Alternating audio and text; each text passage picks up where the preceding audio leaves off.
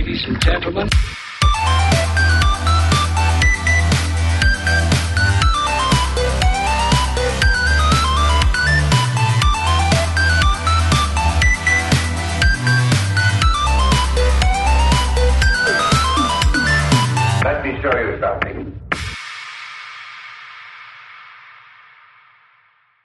Alô Brasil, está começando mais um Nada Confidencial. Eu sou o Vinícius Vitória. Estou aqui nesse podcast lindinho da Silva em nadaconfidencial.com.br, hospedado aqui no Enco, onde você pode acompanhar todos os nossos episódios, né? Esse podcast da família Fatal Erro Nerd, onde você também pode contar no fatalerronerd.com.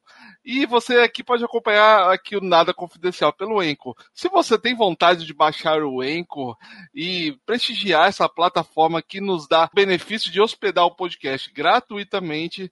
Então, prestigie, baixe. E se você quiser produzir o seu podcast, você pode fazer isso aqui também. Caso você tenha uma ideia, o Anchor te dá todas as ferramentas para você construir o seu podcast e mandar ver aí nas suas gravações, nas suas ideias aí. Vamos pôr essa ideia em prática e vamos gerar mais podcasts. E é claro que eu não estou só, eu estou com o meu companheiro aqui de bancada, Álvaro Dollens. Fala, Álvaro, beleza, mano? Fala, meus queridos, tudo bom? Como vocês estão? Epa, Álvaro.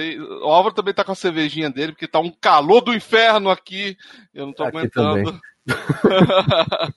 Para quem não conhece o Nada Confidencial, é o nosso podcast de bate-papos e entrevistas, onde a gente traz sempre um convidado ou dois ou três, depende da bancada, onde a gente pode trazer até debates, bate-papos.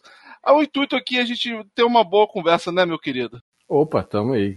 E hoje, pra, pra, né, como nosso segundo episódio, nós estamos trazendo o grande amigo meu, já estamos o que aí, já mais de 15, mais, bem mais de 15 anos, né, Felipe? Mais de 15 Caraca, anos. Mais de 15 anos. anos. É, Ó. hoje o nosso tema, na realidade, é sobre advocacia e nós trouxemos o Felipe, que é um advogado, Felipe Rodrigues, doutor Felipe Rodrigues, né? Não, dispensa. Dispensa. Desculpa aí, cara. Eu, eu Não. sou doutor em, eu sou doutor em porcaria nenhuma, cara. Eu não sou doutor em nada, eu apenas exerço a advocacia, meus amigos. Boa noite para todo mundo. É, diferente dos meus colegas aqui em São Paulo, hoje na Terra da Garoa está um clima típico, tipicamente paulista, é, garoando Então tá e frio. Ah, não, tá. garoando e frio hoje aqui em São Paulo. Tempo Ó, gostoso. engraçado, engraçado, Felipe, que eu passei duas vezes ou três vezes em São Paulo e eu até gosto do friozinho de São Paulo, tá? É diferente do frio de Massachusetts, que é quase o Alasca, sabe? Às vezes. Já enfrentei menos 25 graus. Nossa, É, é, aqui, eu acho que aqui, aqui é um frio gostoso. É um frio que você se sente bem com o frio daqui. Eu já tive a oportunidade, oportunidade de sair algumas vezes, o Álvaro sabe, a gente já conversou sobre. E eu, por intermédio do, das- da escolha da viagem na época, eu acabei indo na época do frio. E eu cheguei a pegar menos 18 graus para onde eu fui. Nossa. E eu falo para todo mundo que está ouvindo a gente, não é legal, não há Não. romantismo em você ir para um lugar onde esteja menos 18 graus. É um puta de um perrengue, é uma dor. Eu sou uma pessoa calva. É, vocês não podem ver, mas eu sou uma pessoa calva, então eu sinto frio na minha cabeça, sinto frio na orelha. É muito incômodo, é uma dor no corpo tremenda. Mas hoje em São Paulo tá um clima tipicamente gostoso. É, com- é uma pena que a gente esteja vivendo esse momento dessa pandemia, porque hoje é um dia, seria um dia muito legal para você sair com, com a sua família, com amigos, com a, companheiros, companheiras, para se divertir, tomar alguma coisa, comer. Mas enfim, Pois é, né, cara? isso vai passar. Vamos torcer. É, não, tudo isso vai passar. Um dia a gente vai rir disso ou não, né? Porque eu acho que no Brasil, infelizmente, temos um governo aí que que está negligenciando todos os cuidados que Ah, os médicos pedem, enfim, né? É muito triste essa situação atual que a gente está passando. Não é só a pandemia, mas também é uma coisa muito da sociedade em si que dá ouvidos a um louco, né? já, já entrando nesses temas políticos e de direito aqui, né? Uma vez que eu fui convidado pelo meu amigo de longa data, é, é difícil, porque eu optei em votar nele há dois anos, acreditando numa eventual mudança, para que a gente respirasse uma maneira. para que a gente tivesse um contato com um, uma ideologia política diferente daquela a qual nós já estávamos vivendo antes, né? Com a vinda do PT, do Lula, tudo mais. Eu não estou aqui para falar de ninguém, mal de ninguém, longe de mim. Vou deixar as minhas posições políticas afastadas neste, neste podcast. Mas a gente, a gente esperava algo diferente. Aí a gente percebe que a pessoa começa a trilhar os mesmos caminhos daqueles que a gente criticava no passado. É uma pena. Mas estamos aí. Eu, vou, eu só vou fazer um complemento aqui, Felipe. É, eu vou deixar claro para os ouvintes uma coisa. O Nada Confidencial, o Álvaro também compactua dessa mesma ideia, que aqui no Nada Confidencial a gente não é, tem um espaço que é voltado só para um lado. Aqui é um espaço democrático que a gente pode trazer as pessoas com variadas posições, várias ideias. Então, o intuito aqui não é só é, discutir os assuntos né, que a gente propôs aqui no podcast, mas também debater outras coisas, por exemplo, é, lado político, lado social, algum, alguns provavelmente algum, algumas coisas que é, às vezes as pessoas não se sentem confortáveis. A gente vai tentar trazer aqui todos os tipos de assuntos, né, Álvaro? A, a ideia do podcast é essa, né? É, a, a, ideia é tentar trazer tudo e qualquer coisa que a gente tiver a fim de conversar sobre, desde, é, desde o cara que vende coisa na rua até o cara mais rico possível, a gente quer conversar para saber as opiniões. Né? Então... É, porque, Felipe, é, eu, eu não tô aqui para te julgar se você votou no Bolsonaro ou não. Eu estou aqui para falar. Às vezes a gente pode não concordar com algumas coisas, mas o, o mínimo que eu posso fazer é te respeitar. Né? Não, você tem todo o direito de estar errado. Garanto para você, garanto para você que só pela forma como você falou do nosso presidente, garanto para você que nós temos muito a concordar. Muito. Ah, garanto que nós temos muito a concordar. Não, então, porque eu não sou. É, é muito complicado porque às vezes a internet é, julga muito as pessoas. Ah, com certeza. É, é o tribunal Mas... virtual, né? Que a gente pois fala. É, lá, por exemplo, lá a gente encontra especialistas. De cancelamento também, né? Que você não pode falar nada que você é cancelado e sua vida acaba na, na internet. Exato. Eu sou contra o linchamento online, tá? Sou contra. Eu também. É, eu já errei em ter, às vezes, falado demais na internet. Mas, por exemplo, eu tive um problema um tempo atrás, o Álvaro sabe, eu não vou entrar nos detalhes aqui, por causa de um, um, certas ideias que provavelmente o Felipe não concordaria, mas é, é o seguinte, às vezes a pessoa tem que estar tá, é, apta a, a, a, receber a ideia e de, ou às vezes conversar numa boa ou não, entendeu? É igual, por exemplo, a pessoa fala, ah, não tem perdão às pessoas que voltar, votaram no Bolsonaro. Se não tivesse perdão, não tinha que perdoar meu pai, sabe? O meu pai mesmo votou no Bolsonaro. Entendeu? Não, não tem cara, como, cara. Não, não, é, as coisas não é no preto e no branco, né? Não, mas, mas o grande problema, já se a gente vai entrar nesse tema mesmo, não foi ter votado nele. O problema é você, é, tipo, é que muito, muito dos, dos eleitores dele, na realidade, se mostraram pessoas completamente, tipo, ao avesso do que nós concordamos como pessoa, né? Então, é, é, se mostraram pessoas horríveis, pessoas preconceituosas, né, pessoas homofóbicas e tal, tal. É bem, bem complicado tudo o que as pessoas se mostraram com o passar do tempo, né? Com ele no poder. O problema é que ele está lá como um arauto de, de tipo. Ah, é, arauto do Sauron, né? Sim, não, é. é Tô brincando é aquele, se o nosso presidente pode, por que, que eu não posso também, né? Aí o povo. É, é complicado, cara. Mas como eu te falei, Felipe, eu não tô, eu não tô aqui pra te julgar nem nada. A gente tá aqui não, pra bater um papo. Eu, a gente eu, pode cara. entrar em qualquer Longe tipo de, de assunto. Eu, eu, eu tive uma. Eu tive uma educação na qual os meus pais sempre me instruíram no sentido de respeitar, respeitar os outros e tudo mais. Eu acho puramente é, sem sentido você parar de falar com uma pessoa por conta de um posicionamento, seja político, cultural ou até musical, porque ela enxerga de maneira diferente. Se fosse assim, eu nem, nem seria noivo da minha atual noiva, que gosta de pagode, é, sertanejo, coisas da Disney. E eu sou um cara que 100% do meu dia ouço rock, né? Nada contra os outros estilos musicais. Eu prefiro o rock, que eu me sinto bem ouvindo rock. Mas, óbvio, né? Eu, contanto que não seja palmeirense. Vamos lá. Palmeirense não, porque aqui é. Aqui é Corinthians, então não. Palmeirense, então a gente mantém distância. Aí o Vinícius vai falar, não, mas eu sou palmeirense. Mas não, não, eu não tenho time de futebol, então pra mim não, não faz muita diferença, sabe? Mas, faz bem. Mas vamos faz lá, bem. vamos começar a, a entrar no, no, no, tema, né?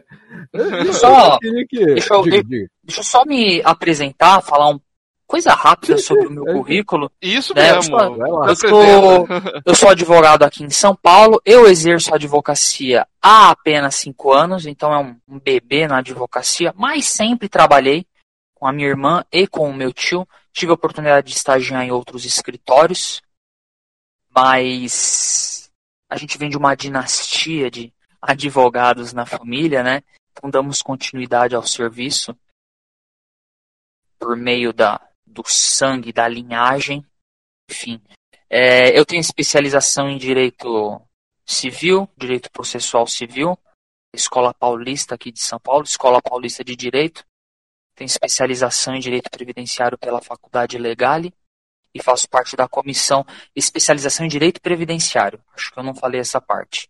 Especialização em direito previdenciário pela Faculdade Legale e faço parte da comissão da OAB a seccional daqui de Santana, faço parte da Comissão de Direito Previdenciário, onde a gente atua em diversas áreas, área social também, desenvolvimento de palestras, hoje via online por conta da situação. A gente tenta sempre trazer professores pra, pra, pra, para palestrarem. Ah, você é, você é palestrante, meu amigo? Eu ainda não quem sabe no futuro, depois que eu adquirir ah, tá. um pouco mais de experiência eu, eu, na área do direito previdenciário, quem sabe? Se você me permite brincar com você, é, você não vai querer ser um, coach, não, né? Não, não, não, não. Tô brincando, tá, cara? Mas é, não, é, é, é porque não. Não, é porque às vezes eu vejo coaches falando ah, não, porque hoje estou aqui para resolver os seus problemas, né? Mas não vai resolver, é porque não vai pagar a conta da pessoa, né? Eu, eu, sempre, eu sempre achei muito interessante é, essa questão dessas palestras motivacionais, né? Uhum. Porque, na minha opinião, na minha opinião, ressalvo você vai numa aqui, palestra. Não, aqui, você... aqui você tá para dar a sua opinião mesmo, mano. Aqui todo você... mundo tem que respeitar a sua opinião. Você entra numa palestra motivacional uma pessoa e você sai a mesma pessoa. Você não, não vai mudar. Você, na minha opinião, você não muda simplesmente indo numa palestra de um coaching, o cara tentando abrir sua mente, sabe? Ah, que você tem que ir para a corporação onde você trabalha, tem que ter um, você tem que ter um diferencial. E a gente sabe que aqui no Brasil essas coisas não funcionam, né? Que é uma coisa mais selvagem aqui no Brasil. Então, eu acabo não não não sendo adepto desses tipos de, de palestra. Eu acho que um estudo, uma especialização voltada para determinada área, aí sim talvez possa fazer você ter um diferencial. Mas enfim. Não, não, isso eu concordo com você. É, porque, por exemplo, às vezes as pessoas acham que um coach vai resolver seus problemas, mas às Jamais. vezes ele está com ele tá com um texto ali já pré-formatado antes mesmo da, da palestra acontecer. Então, às vezes ele não está ali nem para ouvir seus problemas, às vezes ele só está ali para dizer um script, entendeu? Ah, cara, mas na maioria a das coisa vezes, mais genérica do, é, mundo. na realidade o coaching está vendendo um produto e o produto Exato. no caso é ele, ele só está seguindo um roteiro, cara. Sim. É... Isso aí é, é, é, marketing básico, velho. Isso aí eu lembro que a gente aprendeu. Eu, eu sou formado em marketing. Isso aí é, é, é marketing pessoal. Isso aí você está fazendo. É, é, você vender, se vender para os outros comprarem você. Né? Então... Pois não, é, cara. Eu não concordo com isso. Não. A minha noiva, ela é. Minha noiva ela é psicóloga. Ela é psicóloga, ela é psicóloga clínica. Né? Então ela trabalha com pessoas já em estado terminal de vida para trazer, tentar trazer algum conforto, né?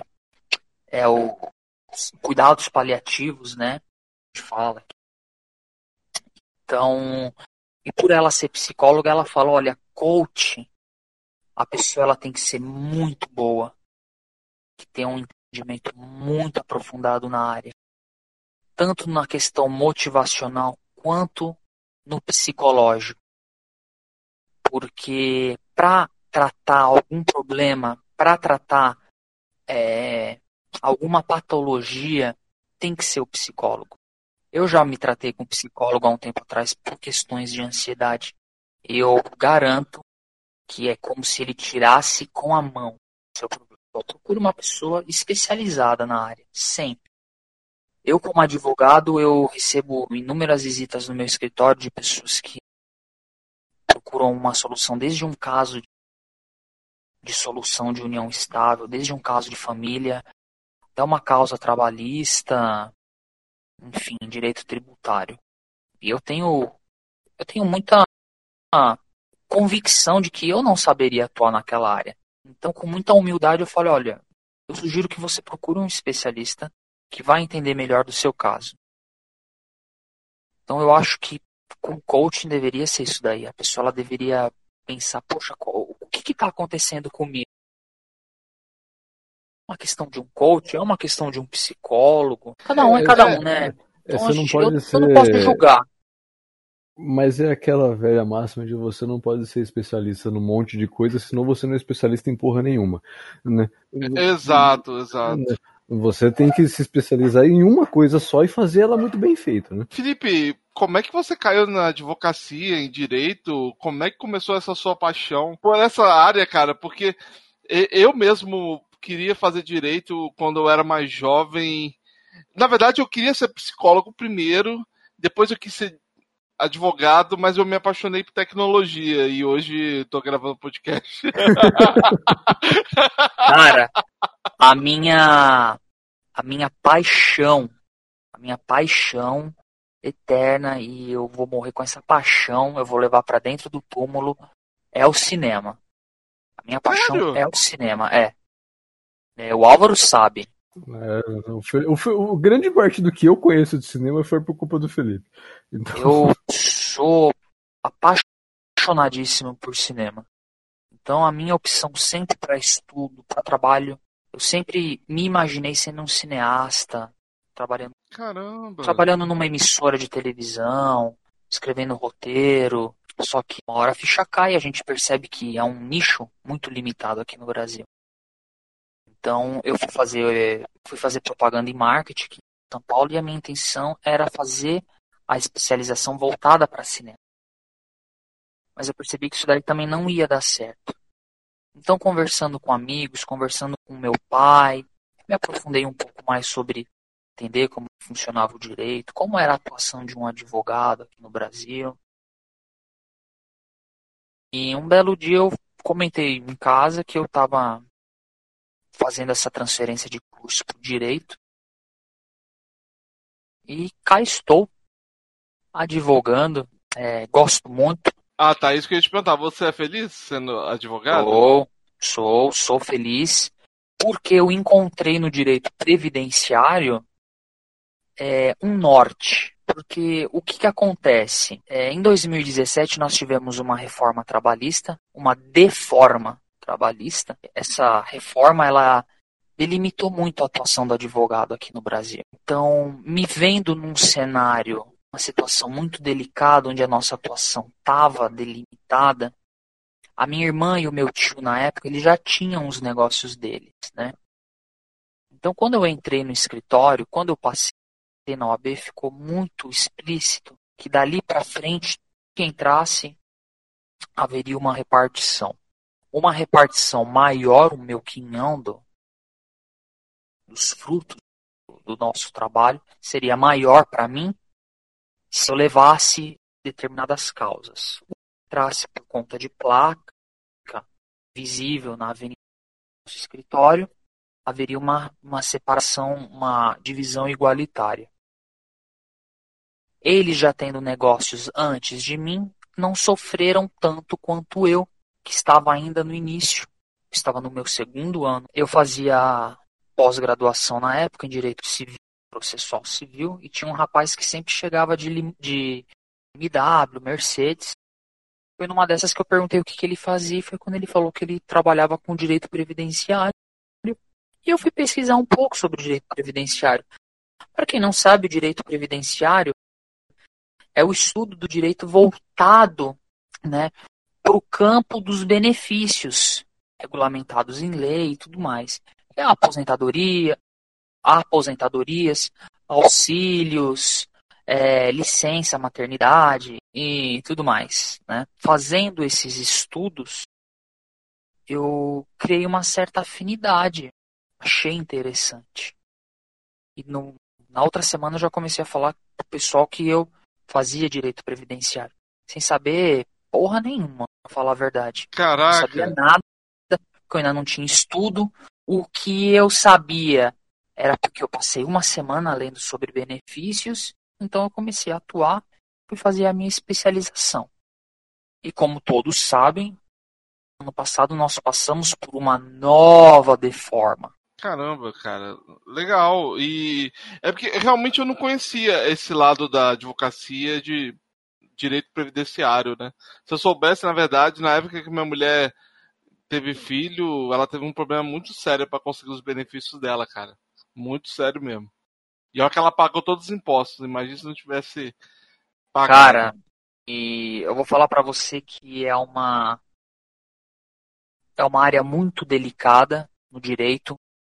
É, semana passada eu estava conversando com uma cliente e o direito previdenciário ele não comporta uma análise genérica. Ou seja, para você pleitear uma ação, ela tem que ser muito bem detalhada. Ela tem que ter um início, um meio e um fim. Óbvio, todos os campos do direito necessitam dessa análise minuciosa. Mas, na minha opinião, o direito previdenciário ele carece mais disso daí. Porque o juiz ele precisa saber quando você contribuiu, quando você parou de contribuir, quando teve um lapso temporal em que você não contribuiu, quando você voltou a contribuir, o que, que aconteceu que faz com que você seja é, beneficiário de um, de um auxílio doença, por exemplo, o que, que aconteceu, qual foi o acidente que você sofreu, que ser uma análise muito minuciosa. Não pode ser aquele disse-me disse que acontece algumas vezes em ações voltadas para um pedido de dano moral, onde você consegue é, arrolar uma, uma testemunha para ir numa audiência e, e, tudo isso. Raras são as vezes em que há uma audiência no, direito previdenciário é algo mais célere. Você distribui a ação, o juiz faz algumas perguntas, você peticiona, o INSS contesta na figura do procurador geral e o juiz já sentencia. Então, isso também me motivou a ir para o direito previdenciário. Algo mais célere. E com essas novas reformas previdenciárias, assim, é, é porque eu sei que é uma coisa que. Uma das coisas que mais discutiu esse governo atual, né? É, eu não sei exatamente, porque, como eu te falei, eu não entendo nada de previdência. E, e na sua opinião, assim, é, você acha que isso mudou, é, ou melhor, essa mudança seria boa ou ruim? Como é que isso se aplica aos dias atuais? O grande lobby de toda essa mudança foi um foi um consenso da política de que havia o Brasil carecia dessa reforma por conta de um déficit. Um déficit que, na verdade, nunca foi comprovado. Você gastava muito com benefícios, né, aposentadorias, em contrapartida, o que você recolhia não era proporcional ao quanto você gastava. O que se demonstrou uma tremenda de uma falácia. há, há, há grandes estudos em que comprovam que não era, não havia um déficit, mas sim um superávit. O que há, na verdade, é, o, o, o verdadeiro cerne de tudo isso é, era a forma como os estados legislaram quanto às suas previdências, né, aos seus regimes próprios, como a gente chama. O direito previdenciário ele é visto sob duas óticas: o regime geral, que são todos aqueles benefícios concedidos pelo INSS, Instituto Nacional da Seguridade Social, e o regime próprio, que é o RGPS, Regime Geral. Eu não me lembro a nomenclatura. Peço desculpas, porque não, não é a parte, não é a parte que eu atuo. A minha atuação é voltada para o regime geral, tá? Os benefícios da, da Previdência Social, do INSS. O regime próprio, pouca coisa eu sei, porque todo dia muda alguma coisa na legislação. O meu pai é funcionário do Estado, só de cabeça ele dizia saber pelo menos de umas seis mudanças que ele sofreu ao longo anos. Como eu ia dizendo, houve um lobby muito grande por conta desse déficit que nunca se comprovou. Mas como, como o governo Bolsonaro foi um governo de transição, um governo mais voltado para a direita, esse lobby que carregou fez com que essa grande massa que nele reconhecesse, a princípio, sem um estudo, sem uma leitura, realmente existia um déficit na Previdência, que essa reforma se fazia necessária. Era preciso fazer essa reforma. Então eu puxo um gancho para falar da reforma trabalhista que nós tivemos em 2017, também foi motivada por um lobby onde se você desse mais poder para o empregador, haveria consequentemente um aumento de vagas de emprego, né? Que se demonstrou também uma outra falácia, porque o que nós vemos hoje é um país completamente desempregado, né? completamente desempregado, né? Mas assim, a política no Brasil tem dessas coisas, infelizmente. É, eu, eu, é, eu já não querendo te interromper, cara, mas tipo, é, queria, eu queria entender. A gente chamou aqui também como, como dois leigos para entender mais sobre o direito, certo? É, e a gente queria entender, na realidade, também, se você puder falar um pouco só uma passada por cima de tantas as outras coisas de, de direito ou de advocacia que nós, tipo, tanto vemos por aí em vai é, é o cara que tem que defender o bandido, é o cara que é o advogado de porta de cadeia. É uma grande, isso é uma grande injustiça que levantam quanto a nós, né? Porque o que as pessoas não entendem é que a justiça aqui no Brasil é algo universalizado, né? todos têm acesso à justiça aqui no Brasil, seja por meio de um escritório particular, seja por meio da defensoria pública. É... O advogado ele atua no sentido não de defender o bandido. O advogado não defende a pessoa, ele defende a aplicação correta da, da pena a qual a pessoa vai estar sujeita face ao crime que ela cometeu. É óbvio. Veja bem, se você comete um delito X e a pena para aquele delito é 10 anos, então a pessoa ela não pode sofrer uma arbitrariedade de modo que o Estado venha e aplique uma pena de 12 anos, por exemplo.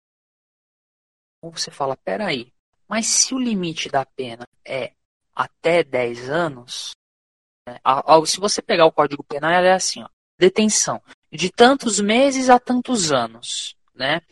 E aí quando você aplica a pena, é, você leva em, você leva como critério para aplicabilidade da pena uma série de fatores, antecedentes criminais, é, questão social, psicológica quanto ao indivíduo e tudo mais. Né? As pessoas elas têm que parar de rotular o advogado do bandido como uma pessoa do mal. Eu conheço, eu conheço excelentes e pessoas extremamente humanas que advogam no direito. São pessoas bárbaras, pessoas de uma cabeça linda demais. Não pensam na advocacia, na advocacia criminal como uma maneira de defender o cliente, mas é algo mais humanizado. E é isso. Esse negócio de advogado de porta de cadeia é uma puta de uma. É, o, que, o, que eu quis, é, é, que eu quis dizer também é de você você comentar, na verdade, as outras áreas, assim, sabe? O que, o que a grande massa geral conhece. Eu quis só dar um exemplo de advogado de porta de cadeia como um, um, um exemplo mesmo. Mas uhum. é, é, tipo, vai, vamos glamorizar. Tipo, a gente vê tanto esses advogados de filmes, né, que tem que, tem que defender, né? É, é nessas, nessas partes que eu estou querendo dizer. O que acontece com a questão dos filmes é algo que é explícito para a gente logo nos primeiros semestres. O sistema jurídico brasileiro que é um sistema germânico e romano, né, que é o civil law, é muito diferente do sistema anglo-americano, né, que é o common law. No sistema common law, como a gente vê nos filmes, há toda uma paixão pelo debate, tudo mais, tudo aquilo que a gente vê em filmes, ipsis literis, do que aquilo que a gente tudo igual, né? Porque no sistema da common law, diferente do nosso, os julgamentos eles são baseados em precedentes. Então, você lembra há um caso muito famoso que gerou uma repercussão na época muito grande, que foi o caso do O.J. Simpson. Né? Ah, sim, ele, famosíssimo. Ele foi, exatamente, ele foi inocentado na época. Nossa. Uhum. Então, o sistema comum tem dessas coisas né? Inocentar o cara que evidentemente matou uma pessoa. É... E o nosso sistema civil law, ele é baseado na lei. Nós temos a jurisprudência e a jurisprudência às vezes ela ajuda como um como um norteador para o juiz. A jurisprudência são as decisões dos tribunais superiores.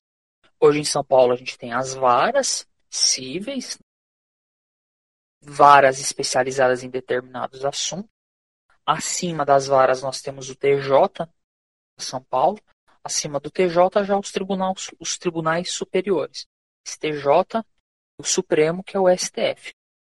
Tão criticado Supremo, que nada mais faz do que proteger o texto constitucional.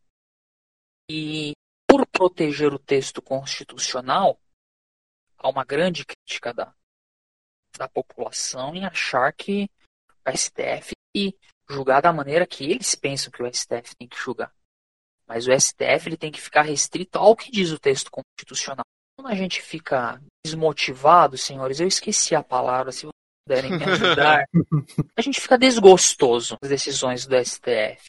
Mas eles estão ali para proteger o texto constitucional. Tão somente. Óbvio que eles dão novas interpretações do texto constitucional, até porque a nossa sociedade já não é a mesma desde quando a Constituição veio, né? Quando a Constituição, quando a Constituição, surgiu em 88. De lá para cá a sociedade mudou muito. Houve a quebra de inúmeros tabus. Cara, é, você falou sobre o advogado de porta de cadeia, que as pessoas às vezes muito falam, mas é, eu conheço uma pessoa que era advogado mesmo de, de pessoas que cometeram crimes, até crimes bárbaros, assim. E, cara, são pessoas excelentes, cara. A, a, questão dele mesmo é o trabalho, assim, a questão é. É o trabalho. Entendeu? Não quer dizer que ele compactua com o que a Não, pessoa fez. Nada, nada. É, pelo amor de Deus, você tem um assassino que mata, estripa, é, é, vai. faz barbaridades Aí é, é, é, muito injusto você falar que aquele advogado compactua do mesmo, do mesmo modus operandi do, do cliente dele, que é um assassino. Muito injusto. É deselegante você falar isso daí de um advogado. É, quando eu exerci, é, muito esporadicamente, aqui em São Paulo a gente tem um convênio com a OAB, nos é dada a oportunidade de atuar como de atuarmos como defensor público. Então a gente faz o convênio, se inscreve, e algumas causas que iriam para a Defensoria Pública acabam vindo para o nosso escritório particular. O governo de São Paulo arca, arca com, as, com os nossos honorários ao final da demanda. Em uma das ocasiões eu acabei pegando uma causa criminal, era uma contravenção. A contravenção, diferente do, dos crimes, a contravenção são aqueles crimes de menor potencial ofensivo. Então esse rapaz é, para quem não sabe, o meu escritório, e eu sempre morei a vida toda, próximo do bairro do Jaçanã, famoso bairro do Trem das Onze. Todo mundo no Brasil conhece essa música, pelo amor de Deus. Né? Então, um rapaz Cara, foi pego. Cara, eu vou, eu vou dar uma de. Não sei exatamente do que eu tô falando, do, do que você tá falando. Ô, louco, cara. Não, por, é um por, samba... Trem das Onze, por favor. É um samba clássico é um samba muito famoso. Alô, editor, põe um trechinho da música aí no fundo só pra eu ouvir. Isso é um clássico, é uma, cara. É uma belíssima música. Uma belíssima. A Dona Irã Barbosa, demais. Gênio. Editor, deixa 30 segundos dessa música aí nessa, nesse, nessa entrevista, depois você pode tirar já, porque o intuito desse podcast e... não tem trilha sonora. e o rapaz foi pego com um cigarro de maconha na ocasião pela polícia. Depois ele desapareceu na terra, ele foi na delegacia. No final das contas, nós nunca conseguimos, eu nunca tive contato com esse rapaz. Eu acabei é, subestabelecendo a causa na época para outro defensor, mas você vê como são as coisas, né? Cada advogado, né? Cada qual dentro do seu quadrado. Eu não saberia como advogar uma causa criminal. Porque eu não me enxergo fazendo aquilo. Não me enxergo. É porque você é... já não, não se vê como um, como um criminalista. Exatamente. Né? Eu já, exatamente. Exatamente, Álvaro. Eu não me vejo como um criminalista. Assim como, minha, assim como a minha irmã não se vê como uma, uma previdenciarista, eu não me vejo como um trabalhista. O nosso tio ele atua na área criminal, então a cabeça dele já é voltada única e exclusivamente para o direito criminal. A vida inteira ele elaborou nessa área, trabalhou, o ofício dele era voltado para o direito criminal. Não, mas é, é, bem interessante porque, assim, eu, eu não sabia é, que eram assim tão, debil, tão delimitadas as áreas do direito, assim, cada, cada qual no seu quadrado, né? Achei que era um, um geralzão e cada um escolhia uma área, na realidade, ah, como, tipo, como em qualquer área, todo, todo pedaço tem certa especialização, né? Mas eu não sabia que era tão delimitado assim. Olha, a, a noiva da minha a, a irmã da minha noiva, ela é uma moça que sabe que eu não atuo no direito trabalhista, mas ela insiste em me perguntar coisas de direito do trabalho. E eu tremo quando ela me pergunta alguma coisa sobre direito trabalhista. Porque eu sei que eu vou falar e eu vou cagar porque eu não faço a menor ideia do que eu tô falando ali. É, e direito é, é, do trabalho, direito do trabalho, só te interrompendo rapidinho, não, não direito do trabalho foi uma matéria eu estudava para decorar, para fazer prova, que era algo que eu não gostava, né? É, no início da entrevista, eu falei da reforma trabalhista, por quê? Agora vocês devem estar se perguntando, ah, mas ele falou de direito do trabalho no início do, do podcast. Por quê? Porque a nossa atuação aqui em São Paulo, ela era muito voltada porque nós tínhamos uma Câmara Arbitral. A Câmara, a Câmara Arbitral era um, é um instituto privado que oferta ao particular poderes dados a um juiz, por exemplo, estogado. Há uma delimitação da lei quanto a, a atuação da arbitragem. Nós atuávamos dentro do direito trabalhista, as nossas demandas eram de direito trabalhista. Então, por mais que eu não tenha especialização em direito trabalhista, eu entendia o básico do direito do trabalho para atuar no que eu fazia. Então houve, com o advento da reforma trabalhista, delimitou-se quanto à atuação da arbitragem causas trabalhistas.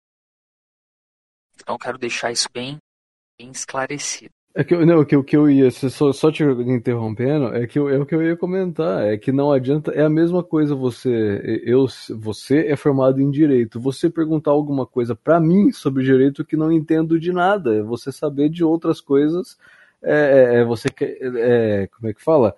Você querer saber de mim algo que não é da minha área, né? É, semana passada, eu tenho um outro grupo, eu pertenço estou incluso em diversos grupos de WhatsApp.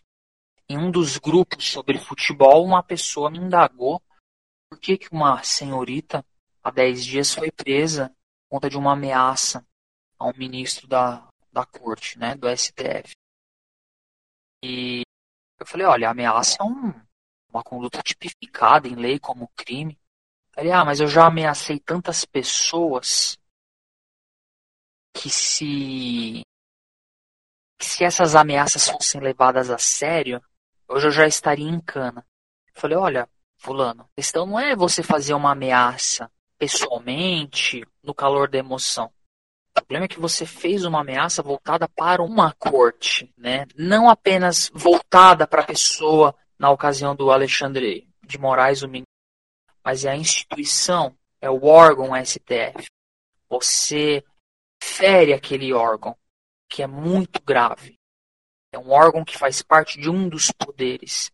Você atenta contra a um dos poderes. A gente tem o legislativo, o executivo e o judiciário. Torna a ameaça muito grave. Ele é uma pessoa, ele é uma pessoa que se formou em direito em administração de empresa. Na ocasião ele não concordou comigo, ele continua não concordando. Então, se a pessoa ela, a pessoa ela tem o direito de não concordar, de achar que o que eu estou falando não é o que ela pensa, ainda que eu tenha especialização e entendimento técnico naquela área. Mas eu acho muito injusto a pessoa que não tem um conhecimento, por exemplo, em engenharia ou em arquitetura, chegar lá e falar: olha, esse prédio que você está constru tá construindo tem formato de um órgão genital, bicho. É ridículo. E a pessoa sequer sentou num banco de uma faculdade para entender aonde foi que a pessoa o que foi que a pessoa fez para chegar num formato de uma edificação, o que, que o engenheiro está fazendo para contribuir, é muito injusto. Mas a gente vive numa sociedade em que hoje em dia nós temos os especialistas virtuais. É, hoje nós temos os especialistas em porra nenhuma, na realidade, né? Que é o povo que quer ditar, quer é, quer dar opinião em tudo, né? Como especialistas. Hoje a gente tem os especialistas da área da saúde. Todos sabem sobre o coronavírus. É um negócio incrível.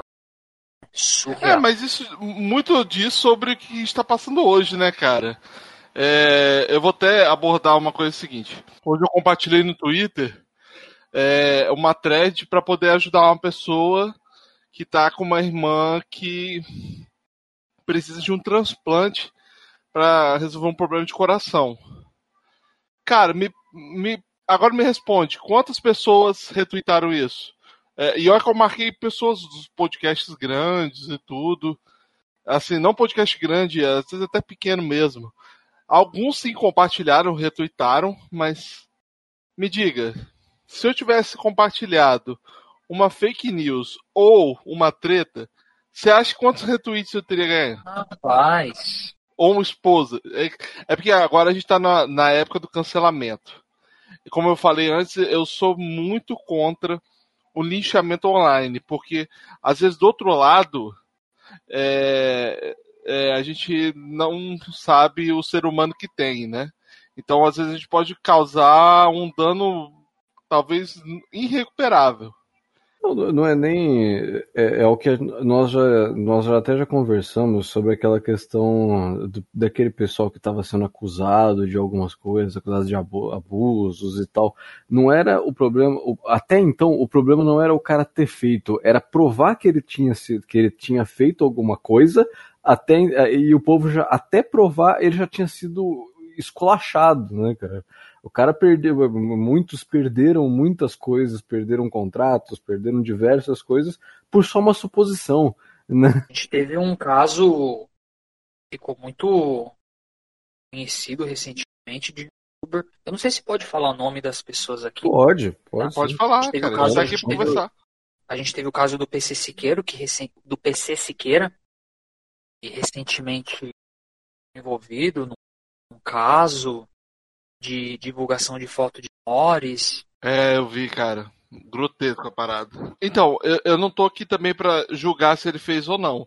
Mas eu tava vendo um vídeo sobre o Metaforando, que ele fez um ótimo estudo vi, sobre o cara. caso do PC, sobre o caso PC Siqueira, você viu, né, que é muito difícil alguém usar um software para emular a voz dele, né? Porque a palavra em português é muito mais difícil do que uma palavra em inglês, né? Em inglês seria muito mais fácil de fazer a manipulação. Já em português seria muito mais difícil.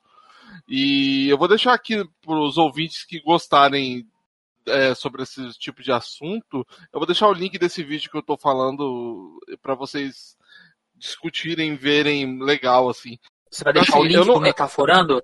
Vou, vou deixar. É para quem tá, para quem nos ouve, Metaforando é um excelente canal. É um canal É, ele leva muito a sério o, o, que, o que ele tá trazendo, assim, o assunto que ele tá trazendo. Ah, e agora a gente vo- voltando um pouquinho ao assunto do direito, né? Não que a gente tenha saído em algum momento, mas só divulg- divulgamos um pouco. É, Pra você, qual, se tivesse alguma outra área que você gostaria de atuar, qual seria, cara? Com certeza a área de direito digital Uhum. e direito tributário. Mas a área de direito digital seria mais ou menos o quê? Crimes cibernéticos, estudo de legislação para implementação de, de aplicativo, essas empresas digitais de aplicativo, como é o nome? É uma coisa, é algo bem famoso assim. Ah, são startups, essas coisas mais. Startups. Isso. Muito bem, meu querido, startups. E o direito tributário voltado para o estudo dos tributos, né? Que é uma área muito legal de estudar, é uma área muito enriquecedora, seja a nível intelectual do debate, né? Seja financeiramente. É uma área muito boa. Para quem nos ouve e tem interesse, eu sugeriria o estudo do direito tributário. Como que você sente o pessoal aí nos Estados Unidos? Você que vivencia isso em loco, né? Como que você vê a população dos Estados Unidos em relação ao, ao Trump? Extremamente polarizado, igual as pessoas, os brasileiros vê o Bolsonaro. Porque tem pessoas que acham que o, Bolso, o Trump é louco e outros que acham o Trump é Deus, entendeu? É muito 8 ou 80, é, sabe? Você não pode ter um meio termo. É, eu, eu tive problemas com pessoas que, por exemplo, eu vou te dar um exemplo bem claro. Eu estava no supermercado, eu estava procurando um negócio e eu estava falando com alguém no telefone. O cara, ao invés de falar sir, sir, do tipo senhor, ele me chamou de imigrante. Hey, immigrant. Immigrant. Aí eu olhei pra ele e falei assim, eu tenho nome, né?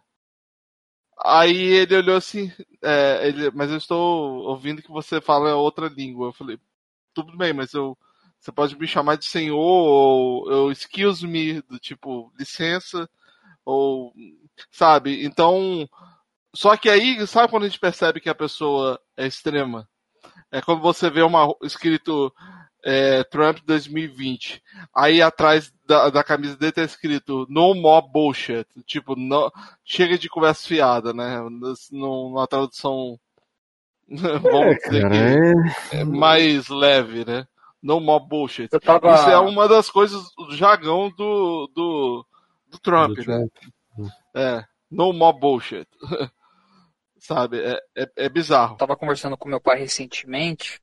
Eu acho que o mundo veio numa crescente de ódio muito grande por conta de governos mais progressistas. E o pessoal mais radical da ala direita pegou a onda, né? Pegou o tubo ali e surfou. E ainda surfam, né?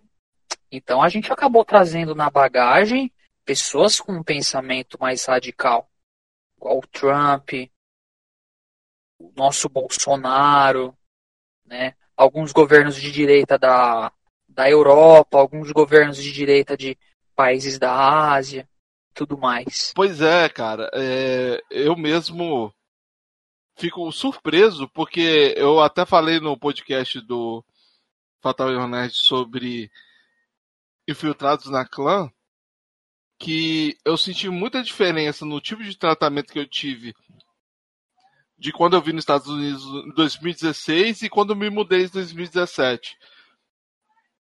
Depois que eu, isso foi antes do Trump ganhar, né, em 2016.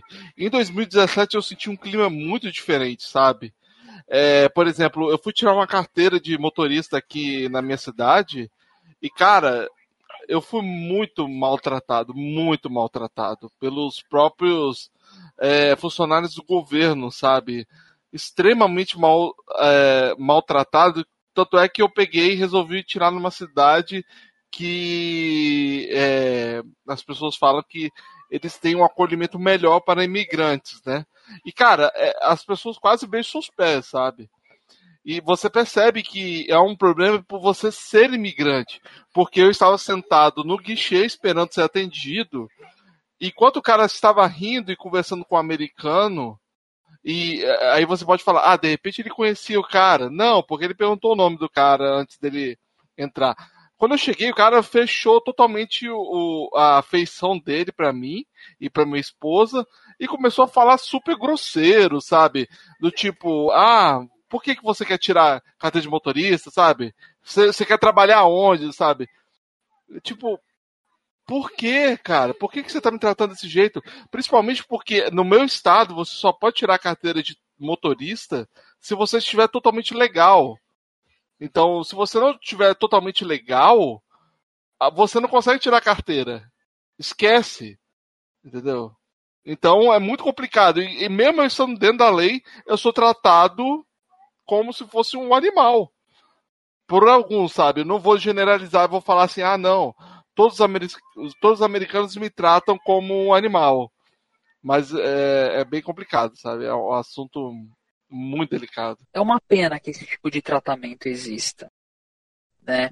Mas eu, eu não vou ser hipócrita de, de falar assim, ah, isso é algo chato, porque aqui em São Paulo, principalmente, há um, há um consenso de que imigrantes da América Latina é, sofram uma certa repressão. A gente que também é da América Latina. Então a gente vê muito repúdio aqui em São Paulo a boliviano, venezuelano, uhum. principalmente, Sim. e recentemente é um povo refugiado, peruano. É, o próprio é, é que é, o povo, o povo daqui esquece que daqui para cima todos são latinos, né? Exatamente. o povo acha que chegando Exatamente. lá é, você não é brasileiro, Exatamente. você é latino. É, então... eu mesmo, eu, eu mesmo me ponho nesse, é, é, nesse, nessa etnia, né? Eu sou, Américo Lati, eu sou americano latino, né? Então, toda vez que eu vou me inscrever em alguma coisa aqui nos Estados Unidos, eu boto lá, americano latino. E, e é complicado porque aqui nos Estados Unidos é muito polarizado. Você não vê só é, mexicano, você não vê só é, espanhol ou, ou, chinês, japonês. Cara, eu estudava numa classe que eu tinha vietnamita, cara. Então, tipo, era todo tipo de pessoa que eu conheci. É, pessoas de Portugal. Cara, eu, eu nunca entrei numa, numa sala que tivesse tanto tipo de raça, sabe? E, e, e, é muito legal você conhecer outras culturas, né? Eu mesmo fiquei apaixonado assim pela cultura vietnamita, sabe? Eu é, eu não sei se eu acho que eu já conversei com o Álvaro sobre isso, mas eu estudava com uma vietnamita que era freira. E ela estava uhum. aqui com visto de trabalho, ou visto de trabalho, ela estava com visto especial para poder ela exercer uma missão pela Igreja Católica. Então, era uma coisa assim muito legal de você conhecer, você conhece outro tipo de pessoa, você eu eu, eu, eu não gosto, eu sou muito curioso, às vezes eu, eu pergunto demais. Mas eu perguntei para ela sobre a guerra do Vietnã. É, perguntar para um vietnamita isso deve ser bem interessante. Mas é, mas é, um alemão é, sobre o nazismo. É. Mas é, mas é engraçado que eu já conheci um alemão e, e sem eu perguntar ele me falou sobre a impressão que eu tenho da Alemanha. Isso há, há quase 15 anos atrás. É quase tipo, vamos tirar o elefante branco da sala e vamos falar de uma vez, né? Pra não... Mas foi exatamente isso, porque olha só, é, é, foi muito legal a resposta dela, porque ela falou que eu, ela perdeu tio e tia por causa da guerra do Vietnã, entendeu? E, e, ela falou que é muito delicado falar sobre a guerra do Vietnã, porque a mãe dela é muito fechada até hoje por conta da guerra do Vietnã, porque ela sofreu muito, entendeu? E, e, e quando ela tá nos Estados Unidos, ela fica nesse paradoxo de tipo, ela tá no país que ferrou o país dela, entendeu? Eu, eu fiz um trabalho com ela de classe sobre conhecer e conversar sobre as coisas e a gente falar o que, que a gente achou de legal um do outro. E, cara, eu, é muito legal você, você conhecer a cultura do, da pessoa próxima, né? E a professora que a gente tinha era uma pessoa super, super legal, cara. Ela, ela queria conhecer o tipo de música que a gente ouvia. Eu botei ela pra ouvir Ivete Sangalo, sabe? Bacana. E é muito legal a forma que ela recebeu esse tipo de informação. Aí foi muito engraçado que na época tinha o pessoal da Guatemala que botou a música deles lá e começou a dançar. A professora ficou encantada pelo tipo de música que eles. Cara, e, e eu fiquei muito, muito é, fascinado por todo esse tipo de cultura que eu estive presenciando. E, e e eu tenho muita vontade de conhecer assim mais da cultura das pessoas, mas depois da pandemia, cara, essas aulas não ocorreram mais, né? É complicado. É uma né? pena. Entender sobre a cultura de outros países é muito legal, cara. É algo que eu também tenho muita curiosidade. Eu pesquiso muito, eu leio bastante sobre culturas diferentes. Eu acho que é enriquecedor. Mas em São Paulo, por exemplo, quando eu tive contatos com imigrantes e tal, eu não tive um, um, um espaço para conversar nem nada. Assim, assim, na liberdade a gente vê japonês, chinês, né? É, é, aqui nos Estados Unidos eu conheci chineses, sabe? E, e foi muito legal, assim, que eu conheci uma chinesa que morou no, em São Paulo por 10 anos, sabe? E ela Caramba. só tem boas lembranças do do Brasil, sabe? E, e ela, ela fala assim, ixi, ela fala, ela fala, é muito engraçado que quando ela usa gíria, né? Ela falou, ixi, Bolsonaro é louco. Eu falei, é louco. É. Mas é, é, é, muito legal, assim, a forma que a gente vai conhecendo outros tipos de pessoas tal. E depois que eu vim para os Estados Unidos, eu fiquei mais vontade ainda de conhecer. Infelizmente, há um problema muito grande com xenofobia esse problema não se limita só a nós brasileiros, né? Com relação a outras etnias latino-americanas. É um problema que está enraizado em diversas culturas, né? A gente vê hoje nos Estados Unidos, igual você falou, a gente via uma onda crescente é, na França, o que levou aqueles ataques turistas atrás. No, no, na, na Inglaterra também a gente estava vendo lobby se formando né, com relação aos imigrantes. Mas a gente vive esperança, né? E ela nunca morre.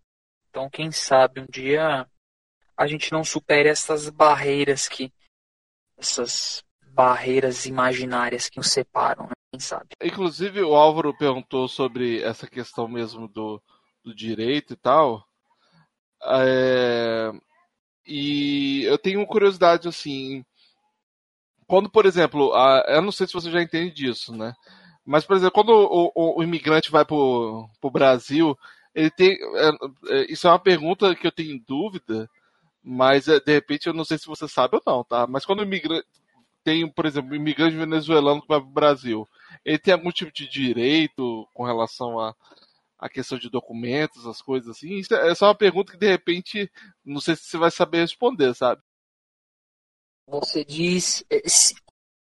Olha, veja bem, existem determinados tipos de direito que, ainda que a pessoa seja de uma outra nacionalidade, pisando aqui no Brasil, ela automaticamente vai ter direito. Quanto, por exemplo, a universalização do, do acesso à saúde.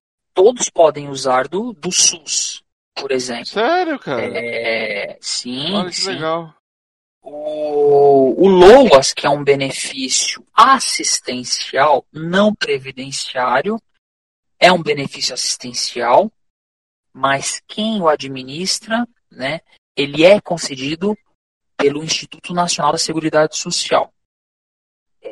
Há também a possibilidade de discussão desse tipo de benefício voltado para o imigrante, principalmente os venezuelanos que hoje em dia se encontram em situação de refugiados no Brasil. Óbvio que o direito penal também é aplicado a quem quer que seja que esteja aqui no nosso território e cometa algum delito. Agora, com relação a documento, Vinícius, eu sinceramente não sei como que funciona. Essa minha curta experiência na área do direito, eu atuo dentro do direito, seja em estagiando ou com a minha família há 13 anos. Eu comecei a estagiar em 2007 na área do direito, né? Entre idas e vindas. Eu conheci um advogado durante esse tempo todo, único advogado e tinha a atuação dele voltada para essa parte de emissão de documentação para imigrantes. Eu, sinceramente, se essa é a sua pergunta, é, desculpe se não for e se eu entendi errado. Eu não sei como que funciona esse sistema de regularização de situações de imigrante irregulares no Brasil. Não sei como que funciona. Seria o caso de eu estudar, seria um caso de um outro podcast para poder sanar essas suas dúvidas. Não, é, não, porque eu mesmo, depois que eu vim para os Estados Unidos, eu conheci muito imigrantes ilegais, assim, pessoas que vieram aqui, cara, é, se você vê cada história, assim, de pessoas que estavam super endividadas no Brasil, veio para cá, sabe, como último recurso para conseguir pagar as contas, cara, e, e, assim eles conseguiram desafogar, cara. Porque às vezes se eles ficassem no Brasil, eles morriam, cara, sabe? Histórias, sabe, super Você comoventes. conseguiu regularizar a sua situação? Você já chegou aí com a sua situação regularizada? Foi fazendo isso aos poucos? Por conta da sua sogra que já morava aí? Houve facilitou a sua ida para aí? Como que funciona? Não, eu não tive nenhuma facilitação não, cara. Eu eu entrei como estudante, ainda tô como visto de estudante. É, recentemente, não tem nem um ano e pouco que eu consegui. Tem um, não, tem um ano e mais de um ano que eu consegui abrir o meu próprio negócio, entendeu? Agora eu estou tentando batalhar em conseguir o documento pelo meu próprio negócio. Entendeu? Só Entendi, que legal. às vezes a- a- o problema da, da De- de eu ser brasi- americana. é, o problema é realmente o problema de ser brasileiro é que eu conseguir um tipo de documento que eu me regularize como green card, essas coisas, eu tenho que ter um número de dinheiro que é impossível hoje, sabe? Coisa de 500 mil dólares. Mas, porém, contudo, entretanto, é, se eu tiver um documento de europe, um documento europeu, eu posso regularizar às vezes com o negócio que eu já tenho, entendeu? Então, a minha esposa, ela é descendente de italiano, descendente direto. Minha, sogra tem até documento italiano e a gente está batalhando para conseguir isso. E, e a gente está correndo atrás e também tem uma outra forma da gente conseguir, que é o EB2. Ah, ah, não vou saber de cabeça porque agora eu estou, eu estou um pouco é, é, autorizado já. é, não, não alcoolizado, mas eu sabe quando você tá com a cabeça não funcionando muito bem, assim, de tanto cansado. Relaxa, relaxa. É, é, então, eu- é o tipo de documento que agora de cabeça eu não vou saber. Mas, por exemplo, eu tá fora dos meus planos ficar ilegal, sabe? Nada contra quem é ilegal, é claro. Mas, por exemplo, se eu, eu fico ilegal aqui nos Estados Unidos, eu fecho portas. Entendeu? Então, se já sou, se, imagina se eu sou já maltratado, totalmente regularizado, imagina se eu não fosse ilegal, né?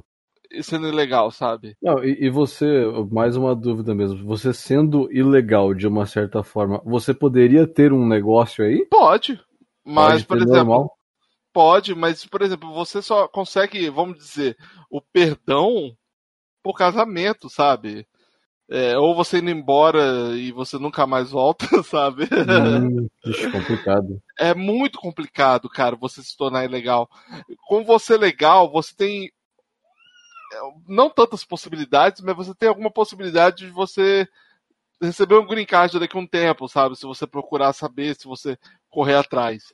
Agora, se você for totalmente legal, cara, esquece, entendeu? Esquece que você vai conseguir é, algum tipo de. A não ser que você case com uma americana, aí você vai lá, ju, pede perdão à bandeira por você ter sido uma, um, um, imigrante legal. É, é, é, complicado, é complicadíssimo, sabe, essa questão imigratória nos Estados Unidos. É, bom, é, deixa eu só ver aqui, a gente já está quase a uma hora e vinte conversando.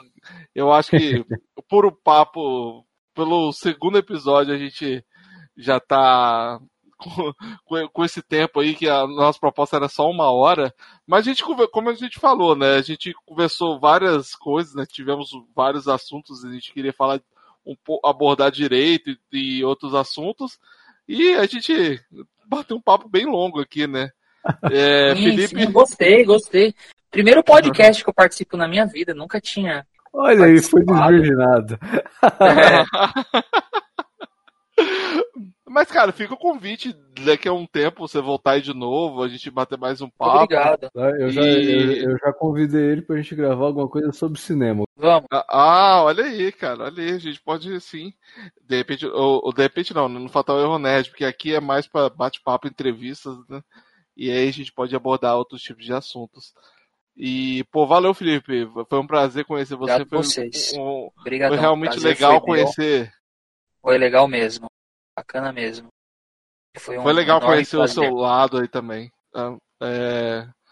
Mas é, é, é porque, nossa, é porque eu acho que a internet minha aqui tá começando a dar delay aqui, meu filho pulando do meu lado. Deu um, um delayzinho aqui. Não, eu imagino, cara, relaxe. Mas realmente foi um prazer conversar com você, assim, o Álvaro falou assim, vamos trazer o Felipe e tal, ele é advogado, vamos, vamos embora, vamos trazer o Felipe. Pô, cara, realmente foi muito legal a gente conversar aí.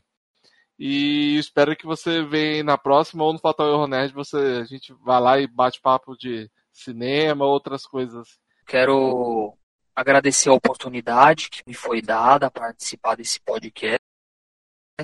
Faço votos para que é, vocês consigam alçar voos ainda maiores, para que vocês sejam conhecidos mundialmente com Nossa, trabalho senhora. de vocês. Com certeza. Eu gosto de pensar grande mesmo. Eu gosto de brincar Olha. com o Álvaro falando que no meu discurso do Oscar eu vou agradecer ele. Eu vou subir lá e vou agradecer ele pela amizade ah. e por sempre acreditar que eu ia ganhar o Oscar. Ele é um ah. irmãozão, Álvaro. Eu amo ele, brotherzão. Obrigado a vocês. Cara, mas, mas, ele vai ouvir isso. É, desculpa qualquer opinião aqui que foi dada. Se eu.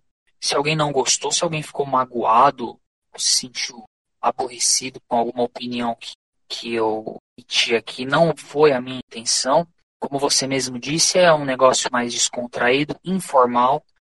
E, e é isso fico agradecida. Não, que isso, cara. É um prazer. A gente às vezes tem que. É, tem aquela, aquele papo do Twitter, né? Desa, é, como é que é? Desarma. Ai meu Deus, como é que é? Militante. Desarma militante, né? Então, às vezes as pessoas têm que desarmar um pouco para poder ouvir outras opiniões e às vezes bater um papo, cara às vezes a gente entendeu o outro lado, né? Só assim que às vezes a gente consegue ter um diálogo mais equilibrado. Mas é isso, cara. É, é realmente bom ouvir pessoas que reconhecem e sabem conversar, né? Só que finalizando, eu sou super adepto do debate. Eu tenho amigos que me chamam de diplomata, é um apelido carinhoso que me foi dado por ser uma pessoa ouvinte, democrata, que sabe ouvir, e eu respeito toda e qualquer forma de opinião divergente da minha, seja cultural, política, qualquer uma. Eu não faço a linha, eu não, não procuro não fazer essa linha radical, procuro não compactuar dessa, dessa ala radical que serve para falar e pouco ouvir. É a função do advogado é levar a democracia, é ser um instrumento da democracia. E é isso. É isso, cara. E onde a gente pode encontrar, cara, algum site que você que você o, tem? Vocês podem me encontrar nas redes sociais. Eu não tenho site. É, vocês podem me encontrar nas redes sociais. Felipe Rodrigues é o meu Facebook e o meu Instagram. É, eu fiz o meu Instagram logo quando surgiu, quando ele chegou aqui no Brasil. Eu tive a genial ideia de colocar o meu nome, o meu apelido no meu Instagram, que é Pipo, que é como a minha família me chama carinhosamente. Vocês podem me procurar pelo é, P underline IPO. Vocês vão me encontrar lá. Podem me adicionar. Eu eu sigo de volta quem me adiciona.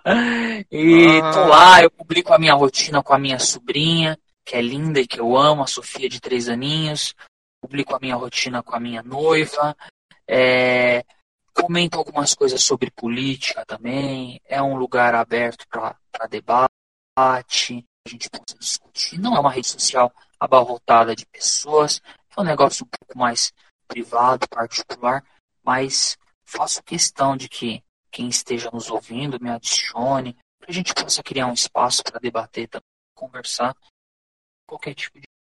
Falo algumas coisas de filme lá também, tudo, dou algumas dicas de filmes, séries, tudo mais. Tudo junto e misturado lá. Muito bacana, cara, muito legal mesmo. Certo, Vinícius?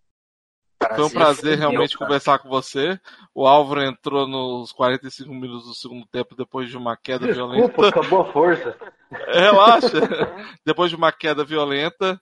E Álvaro, a gente tá. Eu, eu, estou encerrando o papo aqui com o Felipe. Você tem alguma outra coisa para dizer? Ô, oh, cara, obrigado por, por ter dado é, essa entrevista pra gente. Já, você, você é um cara que você sabe que eu gosto muito de você. Então, Estamos juntos, estamos juntos há tanto tempo. Só agradecendo mesmo. Obrigadão por ter participado. Tamo junto aí, cara.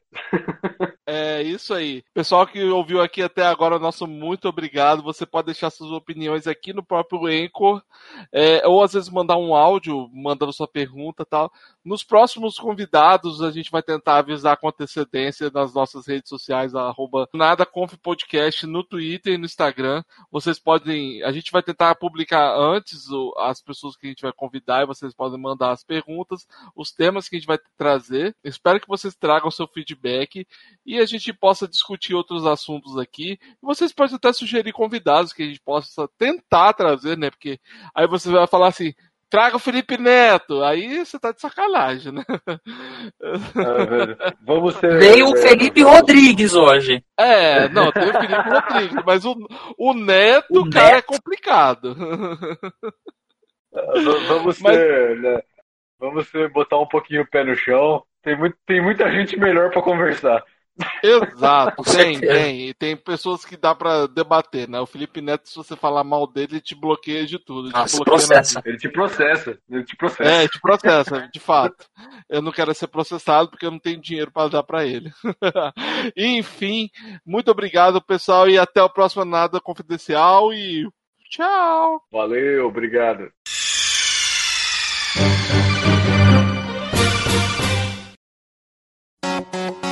Gostou deste podcast? Então edite seu projeto comigo. Me procure nas redes sociais, arroba. Lembrando que Andrei é com Y e o Matos com três T's.